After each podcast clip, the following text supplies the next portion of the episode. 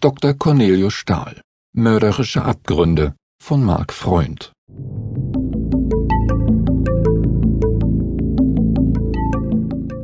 Produziert von Rögelsnap Buch und Hörbuchverlag.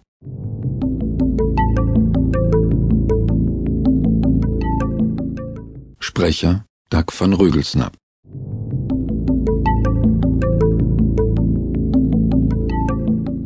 Fall Nummer 4 Eine Ahnung von Mord.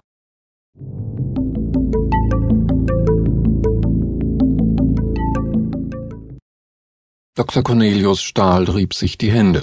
Der letzte Termin des Tages war abgearbeitet und das Wochenende stand vor der Tür. Zudem, und das bereitete ihm unverhohlene Freude, hatte er die ungeliebte Nachbearbeitung von Patientenakten an seinen Assistenten Henrik Bessmer übertragen, der damit an diesem Freitagnachmittag noch gut und gerne drei Stunden beschäftigt sein würde.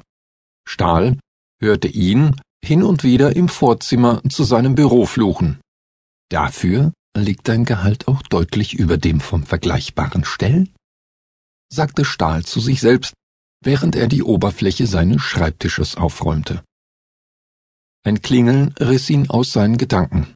Wann immer die Glocke des Big Ben in seinem Büroräumen ertönte, kündigte sich ein Besucher an. Stahl verharrte in der Bewegung. Kurz darauf hörte er die hohe und verzweifelt klingende Stimme eines Mannes und Julia Gersthofs halbherzige Versuche, den Besucher zu beruhigen.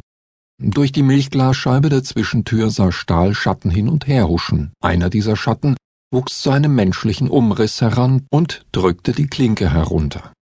Seine Sekretärin steckte ihren blonden Kopf zur Tür herein. Draußen ist, begann sie aufgeregt. Ein Mann, der sich nicht abweisen lässt, vollendete Stahl den Satz. Das habe ich bereits gehört. Die Frage, die mich interessiert, ist folgende. Was will er? Julia Gersthof machte einen betroffenen Gesichtsausdruck. Das wollte er mir nicht verraten, er will nur mit Ihnen persönlich sprechen. Stahls Miene verriet, wie wenig er von dieser Aussage hielt. Er warf einen Blick auf seinen sauber aufgeräumten Schreibtisch, seufzte kurz und deutete in Richtung des Vorzimmers. Dann lassen Sie ihn in Gottes Namen rein. Die Gersthof nickte knapp, verschwand aus dem Türspalt und murmelte draußen einige unverständliche Worte. Stahl griff sich rasch einen Aktenordner und klappte den Deckel auf und begann damit, die oberste Schublade seines Schreibtisches zu durchwühlen. Währenddessen war ein schmächtig wirkender junger Mann eingetreten. Er war glatt, rasiert und trug sein schwarzes Haar kurz geschnitten. Sein Anzug war nicht von der Stange, sondern von einem Schneider maßgefertigt, wie Stahl beiläufig registrierte.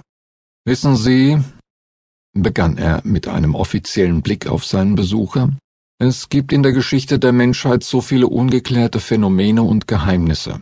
Die Pyramiden in Ägypten und Mittelamerika beispielsweise, oder die Frage, ob das Weltall tatsächlich unendlich ist. Das größte Rätsel von allen ist für mich aber, wohin zum Teufel die 15 Werbekugelschreiber gekommen sind, die ich vor zwei Jahren von der Betriebsbesichtigung bei Kremer Zement OHG mitgebracht habe. Der Fremde reagierte mit einem verblüfften Gesichtsausdruck.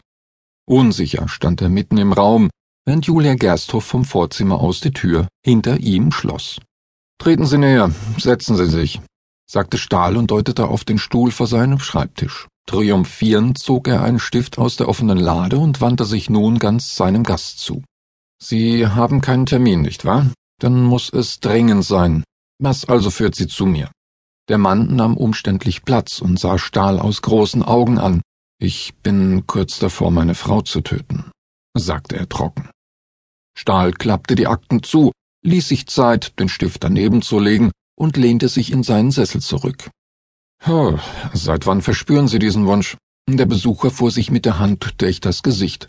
Das ist es ja gerade. Ich will Sie nicht umbringen. Ich liebe Sie. Es ist nur. Stahl sah sein Gegenüber fragend an. Bitte sprechen Sie ganz ruhig. Wir haben Zeit.